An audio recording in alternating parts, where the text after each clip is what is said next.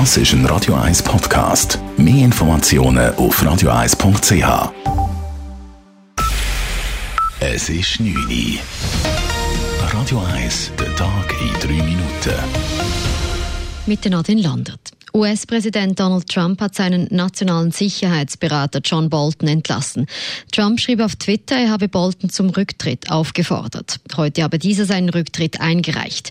Diese Darstellung ist allerdings umstritten. Einzelheiten von USA-Korrespondentin Tina Eck. Es gab schon länger Spannungen und Frust zwischen Trump und dem nationalen Sicherheitsberater. Bolton ist ein erklärter Falke, der in allen außenpolitischen Bereichen die härteste Linie verfolgt.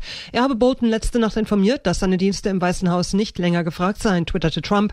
Es gäbe einfach zu viele Differenzen, aber Bolton bestreitet diese Darstellung. Er habe Trump am Montagabend angeboten, zurückzutreten, sagte Bolton. Trump habe gesagt, lass uns morgen, also heute, drüber sprechen. Wie auch immer, er ist weg und das bedeutet kurzfristig zunächst mehr außenpolitische Arbeit für Außenminister Mike Pompeo. Tina Eck, Washington.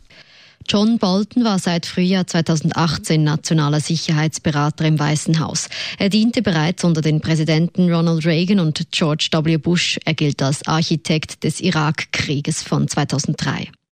Umweltaktivisten haben heute Mittag die Limmat in der Stadt Zürich grün eingefärbt. Die Organisation Extinction Rebellion will damit auf die Klima- und Biodiversitätskrise aufmerksam machen. Bei der Substanz handelt es sich um ungefährliches Uranin, wie Untersuchungen der Stadt Zürich ergaben. Die Polizei hat Ermittlungen aufgenommen und prüft, wer die Kosten für den Einsatz übernimmt.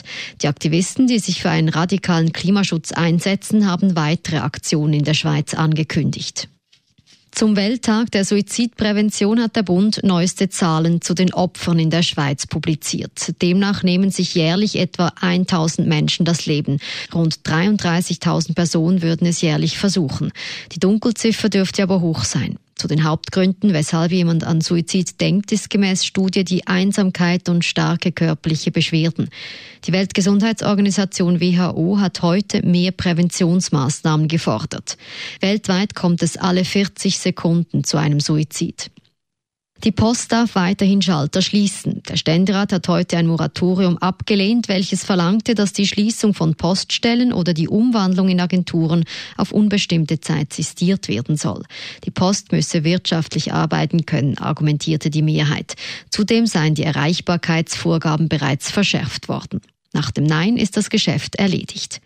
Weiter hat das Parlament beschlossen, der SRG keine Vorschriften zu den Standorten zu machen. Der Ständerat hat sich gegen einen entsprechenden Beschluss des Nationalrates gestellt. Dieser hatte verlangt, dass die SRG die Radioinformationssendungen weiterhin vor allem am Standort Bern produziert. Doch mit der Ablehnung durch den Ständerat sind die Vorstöße vom Tisch. Am Flughafen Zürich startet ein Forschungsprojekt, um den Lärm zu reduzieren. Denn mit einem optimalen Anflug könne der Fluglärm um rund einen Viertel reduziert werden, sagen Forscher, die sich mit dem Thema befassen. Diese Woche nun wird rund um den Flughafen Zürich ein System getestet, das die Piloten dabei künftig unterstützen soll. Dazu finden bis Ende Woche insgesamt 70 Testanflüge statt. Zu den Faktoren, die den Anflug lauter als nötig machen, gehören etwa Fahrwerke, die zu früh ausgefahren werden. Negativ wirkt sich auch aus, wenn die Piloten die Geschwindigkeit zu spät reduzieren. Radio 1 Wetter. In der Nacht bleibt es klar. Morgen gibt es einen sonnigen Start in den Tag. Gegen den Nachmittag ziehen zwei Wolken auf. Es bleibt im Flachland aber trocken bei milden 20 Grad am Nachmittag. Das war der Tag in drei Minuten.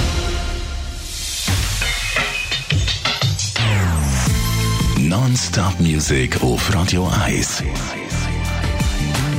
Die besten Songs von allen Zeiten. Non-Stop. Radio 1.